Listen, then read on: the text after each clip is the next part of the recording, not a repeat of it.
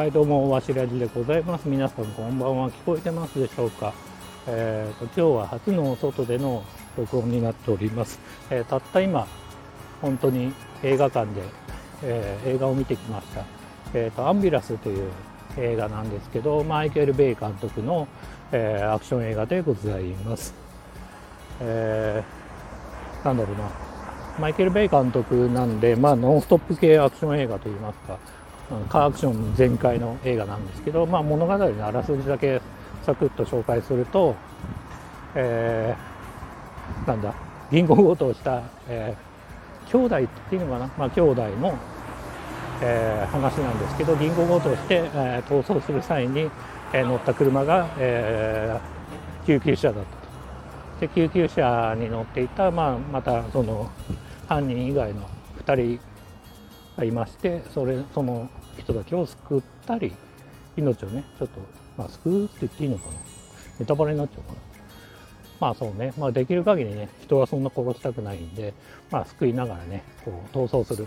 お話でございます、まあ、それによってねこう乗った車が救急車であったってこともあったり、まあ、いろんなね人間模様もありまして、まあ、話的にはすごくシンプルでありながら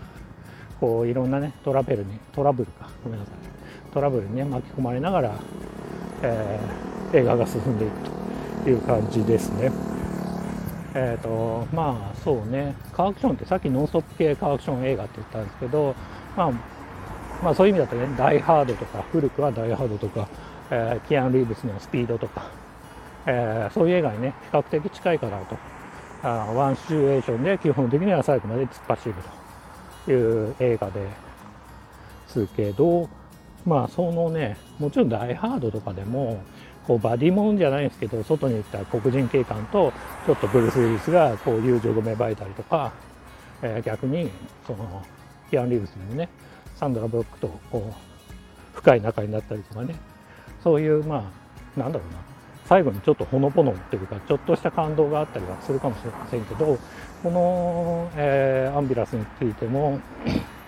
えっと、最後はね結構うるうるくるというかあのダイハード的なね映画でありながら最後は、えー、結構感動がねするような、えー、ところはあるかなというふうに思っています。あとねこの映画ちょっとねこうカーアクション的なね映画ではあるんですけどまあ最近だとこうワイルドスピードとかいろんなねこう派手な映画ってたくさんあると思うんですけどあの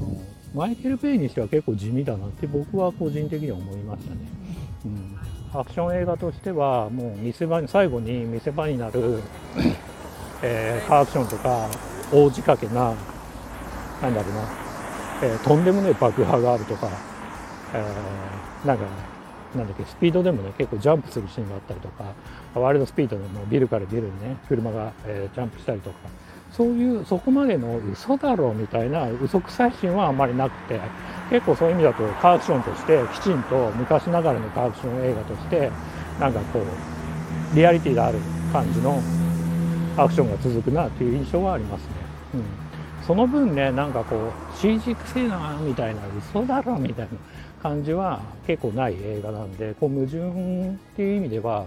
まあ、比較的少ないのかなというふうには思います。ただね、矛盾っていう意味では、ちょっと僕わかんないですけど、実際のね、あの、本当の事件で、本当に逃走してる車を追いかけてる映像ってたまにテレビとかでもね、見かけますけど、えっ、ー、と、なんか、そういう時も結構ね、こう、僕から見たら結構、こう、道をね、本当封鎖しちゃえばなんかすぐ捕まるんじゃないかなって思うんですけど、結構そうじゃないんだなっていう、それ何が現実かわかんないですけど、あの本当ねパトカーとかそのヘリコプターとかそういうのでとにかく追いかけて、うん、なんかそのね止めようとするって感じでなんか本当にこれ止めたかったら道封鎖して終わりじゃねえのかなって感じはすごく僕は個人的にはしましたね、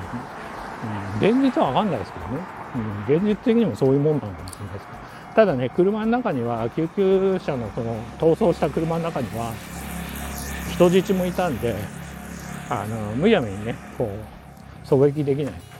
狙撃できないっていうところがあったんでまあこんなもんなのかなと思うんだけどただねそこだけはねほんとねあのちょっと気になりましたね。僕は。うん、これもっと捕まえられるのか簡単にみたいな、うん、感じはあったかな。うん。ただ最後までは基本的にはまあもちろんドキドキもするしまあそういういろいろなね見せ場を作るところでも本当素晴らしいとは思いますね。うん、あとねこの映画すごく気になったのはあともう一個かな。エンドロール。今時のエンドロールって映画の終わった後のこのスタッフロールっていうかねめちゃくちゃ長いんですよ。下手すら10分ある映画とかあるんですね。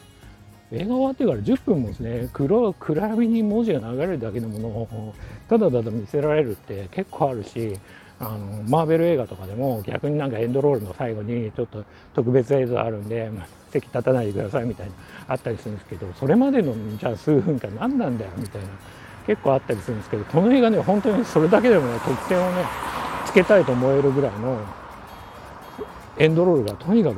短いんですよ。あっという間に終わりますよ。本当はちょっと時間計ってないんで分かんないですけど23分じゃねえかなっていうぐらいのだからね全然席立たずにこうあなんか余韻したりながらちょうどいいぐらいのあ終わった終わったみたいな感じがあってそれだけでもねなんか得点をつけたいなっていうふうに自分は。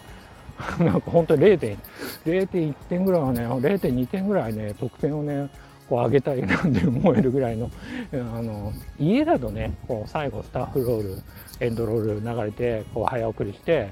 あなんかこのエンドロール後に映像ないんだあよかったおしまいみたいな感じがあったりするんですけど映画館だとねもしかしたらこの後ねあの特別映像あったらどうしようかなとか思ってなかなかね席立つタイミングって難しいと思うんですけどこの映画はね本当に短いなんかそこ褒めるんかいって感じはあるんですけどそんな感じではありますね、うん、まあねこの映画に関してはマイケル・ベイ監督でありながらあね、調べたら上野ではやってないですよ。上野の映画館では。なので、まあなんだろうな。あの、知らない人もね、たくさんいるとは思いますけど、まあ映画としては、まあ合格点的な感じの、まあエンターテインメント映画としては、すごく普通に面白いかなというふうには思いますね。ただまあ、ここ最近のね、続編的な、例えばスパイダーマンとかバットマンとか、なんだろうね、なんか、ジュラシック・パークとか、今年だとね、いろいろ映画と比べちゃうと、まあ、地味かなって感じはあるんですけど、まあ、すごく良かったかなというふうに思います。というわけで、今日はちょっと映画を見たその余韻に浸りながら、えーと、外でね、いきなりお話をさせてもらいました。えー、本日も最後までお聴きくださってありがとうございました。それではまたおやすみなさい。